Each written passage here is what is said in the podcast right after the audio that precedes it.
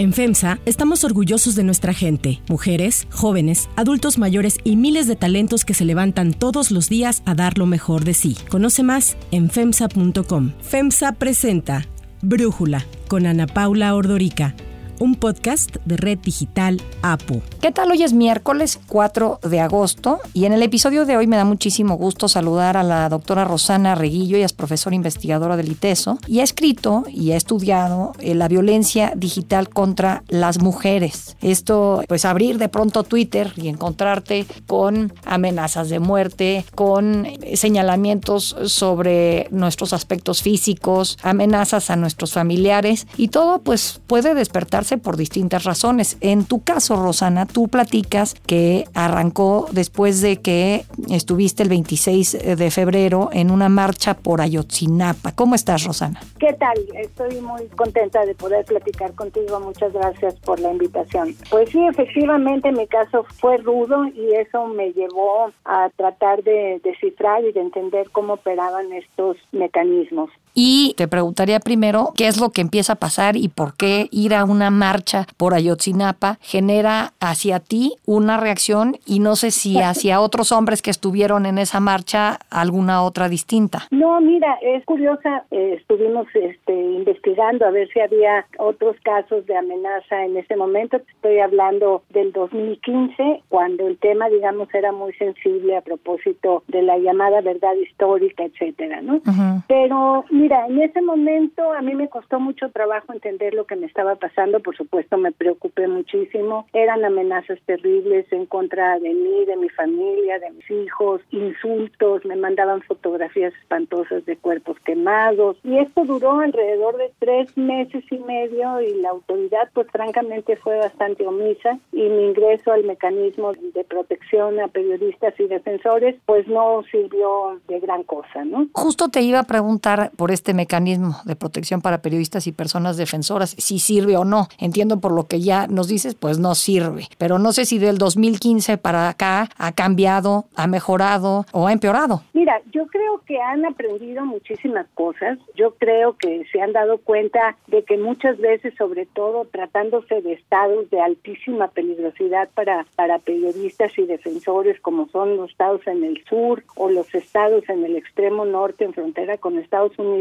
pues tienen que actuar con mucha mayor eh, celeridad y muchísima mayor eficacia, ¿no? Y sobre todo la coordinación con las diferentes instituciones y corporaciones que están involucradas en la mesa de trabajo del mecanismo, ¿no? Este, entonces, digamos, tiene un sentido porque por lo menos queda registrado que hay una persona en riesgo, ¿no? Por el trabajo que desarrolla, porque lo primero que tienes que mostrar para que seas incorporado al mecanismo es que efectivamente estás recibiendo ataques por el trabajo que estás desarrollando, ¿no? Y en mi caso, efectivamente, yo tuve una participación con muchas de las células internacionales por Ayotzinapa, que fuimos los que coordinamos, digamos, la protesta en embajadas, etcétera. O sea que indudablemente el hecho de que de ser mujer acrecienta el ataque, pero no es solamente porque eres mujer, como lo, lo dije en un artículo que escribí recientemente en Reforma, es porque una mujer ocupa espacios de opinión pública y ocupa espacios de crítica que se vuelven muy intolerables para el poder por un lado, pero por el otro lado para,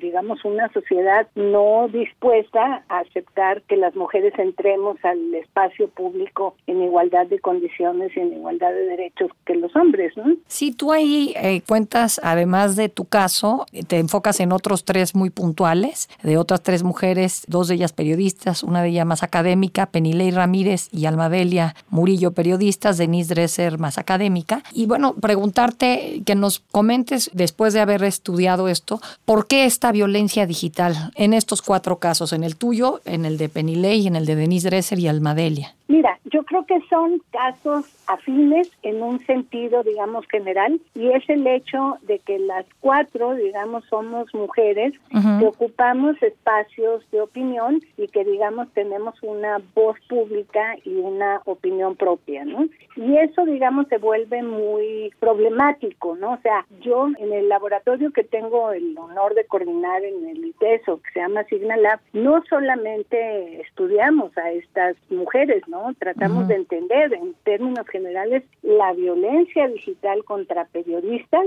la violencia digital contra opinadoras y opinadores y lo que vamos encontrando son cosas terroríficas. Pero en el caso concreto, a ver, veamos, eh, Denise Dresser ha sido desde siempre una voz crítica, podrá uno no estar de acuerdo con sus planteamientos, pero tiene todo el derecho de hacerlo. Además, es pues, una académica seria, reconocida. No, y no solo ha criticado al actual régimen, ha criticado desde empresarios hasta cualquiera del pasado, ¿no? Así es, eh, tiene una trayectoria muy larga, ¿no? De, de trabajo y de voz pública. Sin embargo, parece, digamos, que con la la llegada de la actual administración, digamos, y las huestes digitales, nuestra guerrilla digital que está pendiente de la más mínima actitud de disidencia, pues ha incrementado los ataques. O sea, cuando nosotros empezamos a estudiar, por ejemplo, en las nubes de palabras, hicimos varias descargas hemos hecho a lo largo de los meses, la más reciente, esta última sobre la que hablo, y realmente, o sea, la fortaleza que tienen estas tres mujeres, ¿no? Principalmente Denise es enorme porque no se ha quebrado, ¿no? Y realmente le dicen cosas espantosas y le, le hacen unos memes que son verdaderamente indignantes. Dices que no se ha quebrado, pero me parece que importante, hace algunas semanas publicó su artículo del Reforma también, de los lunes, en donde platicó cómo salió un día corriendo del súper porque alguien ya dentro del o sea, creo que una cosa es la violencia digital y otra es que esta luego salga de ese espacio digital y se convierta en una agresión cara a cara, ¿no? Eh, aquí no quiero decir que ella es débil, al contrario, que esta violencia digital, y era mi pregunta, tiene sus consecuencias más allá de lo digital. Exactamente, ¿no? De hecho, el, el, artículo de reforma, las nubes de palabras que presento ahí, salen justamente de la, primero, lo que hice yo fue juntar los textos de Penilei, de Almadelia, de Denise, de Maite Azuela y de Pamela Cerdeira. Digamos que fueron mujeres que fueron convocadas por Almadelia para contar justamente estas amenazas digitales. Y en el caso de Denise, de hecho, el mismo título de su artículo es brutal no muérete chayotera. Imagínate, entonces por eso es tan preocupante la irresponsabilidad desde la cual se lanzan consignas desde la mañanera y se ataca a ciertas figuras y a ciertos periodistas, porque esto, como tú bien dices, salta, no son espacios diferentes. No eres tú una en redes y tú otra en tu cuerpo, eres la misma persona, ¿no? Sí. Entonces, a lo que me refiero de no se ha quebrado es que el objetivo de todos estos ataques es que te calles, es que decidas renunciar a tu voz, que decidas renunciar a esta participación pública, ¿no? Y me parece que en el caso mexicano, porque esto no es privativo del país, pero indudablemente aquí se ha recrudecido. Desde enero del 2019 nosotros empezamos a detectar esto cuando lanzaron las consignas de prensa prostituida y prensa prostituta y chayoteros y corruptos, ¿no? Entonces esto es muy complicado y yo creo que, por ejemplo, en el caso de Penny Lake, muchos de los ataques que ella está recibiendo, pues están directamente vinculados a sus trabajos, eh, tanto de sus columnas de opinión como sus trabajos de investigación periodística, ¿no? Entonces no estar de acuerdo con un reportaje sobre la vacuna Cancino o puedes no estar de acuerdo en el modo en que ella hizo las preguntas, por ejemplo, a Gatel en las mañaneras, pero eso no la convierte en la enemiga pública del planeta Tierra completa, ¿no? Entonces, ahí hay un tema que es muy complicado porque se cruza violencia digital, violencia de género y ataque a la disidencia o ataque a las opiniones distintas. Entonces tienes ahí un cóctel molotov que es realmente es muy tóxico y muy y muy problemático, ¿no? Fíjate que ahorita que estabas recordando esto de que la prensa prostituta, ¿no? Estoy pensando en el grito homofóbico en los estadios de fútbol y cómo la FIFA los ha pues ya penalizado al grado de que tengan no nada más una pena económica, sino una pena en cómo puede jugar la selección mexicana a partir de estos gritos homofóbicos. Entonces, tan importa que se hable así, que hasta en el fútbol se está pidiendo decencia a la hora de referirse a estos temas. Pues en el caso de nuestro presidente, él se para con este megáfono, habla de la prensa prostituida, prensa prostituta, pues no, no veo cuál es la diferencia entre el grito homofóbico y una referencia así más que el megáfono del presidente es mayor. Claro, yo lo he repetido hasta el cansancio, o sea, es muy problemático que desde la tribuna más alta de este país se insulte, se acuse, se señale, se estigmatice, ahora con la nueva sección de quién es quién, a ver cómo nos va, eso es cruzar ya una frontera de lo indecible, ¿no? Entonces, yo creo que es muy complicado porque pensemos, por ejemplo, en el caso de Almadelia, ¿no? que es súper interesante. El caso de ella, nosotros estamos yendo bien al fondo porque sus ataques más brutales comenzaron cuando ella escribió, empezó a escribir a propósito de Salgado Macedonio y su crítica frente a la idea de un violador no será gobernador. Y fue ahí, digamos, cuando empezaron a írsele a la yugular durísimo, con ataques muy brutales, y al igual que en el caso de Denise, pero a ella le pasó en su celular. Es decir, no solamente se quedó el insulto, la amenaza, la burla, el escarnio en redes, sino que saltaron a sus mensajes de teléfono celular. Entonces esto te habla de una intencionalidad política, o sea, por ejemplo, cuando yo escribo este artículo, mucha gente me contesta que qué parcial, lo que pasa es que no leen, ¿no? O sea, como son estudios muy complejos, los publicamos en Signa, pues se quedan con el título, ¿no?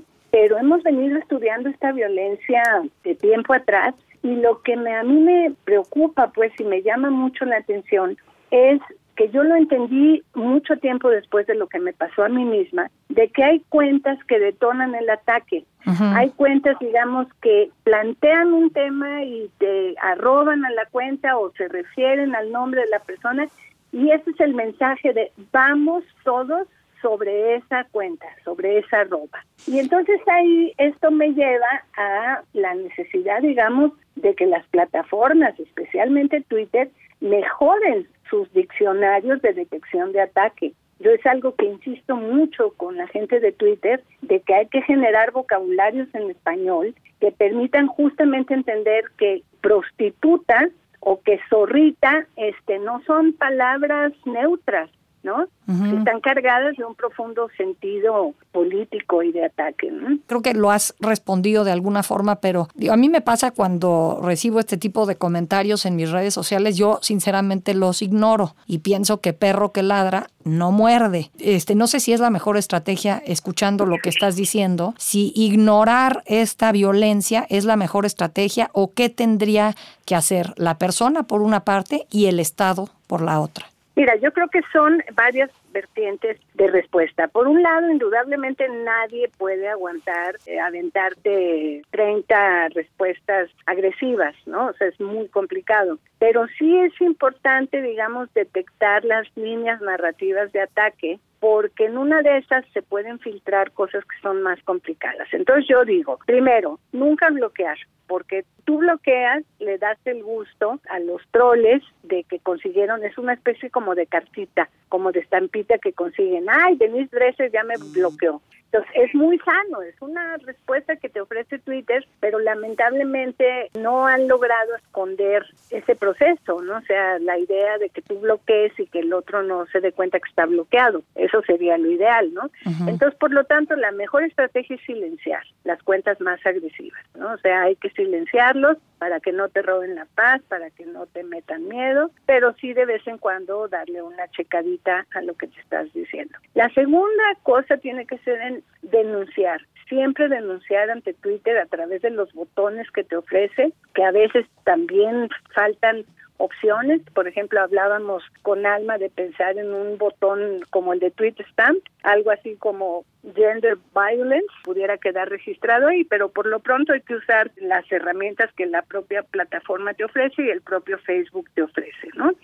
Y la tercera, yo creo que lo que no hay que hacer es no cesar de exigir, de denunciar, de evidenciar que no es posible que el presidente esté todos los días duro y dale contra la prensa, contra los eh, lo que él llama los opositores, pues que es gente que ha estado en el país siempre, ¿no? O sea, no nacieron a partir de que él los empezó a ver, ¿no? Yo creo que eso es muy importante y no hay que dejar de hacerlo y no hay que dejar, digamos, de evidenciar en los textos, artículos, conferencias que esto puede tener un efecto adverso al muy corto plazo del cual este no nos vamos digamos a librar. Pensemos por ejemplo en el caso de Irving Pineda pero a Irving le va cada cada tres semanas lo traen con Irving Chillón no y ya cuando fue la toma de esta gente de frena al Zócalo que él se acercó digamos como periodista a cubrir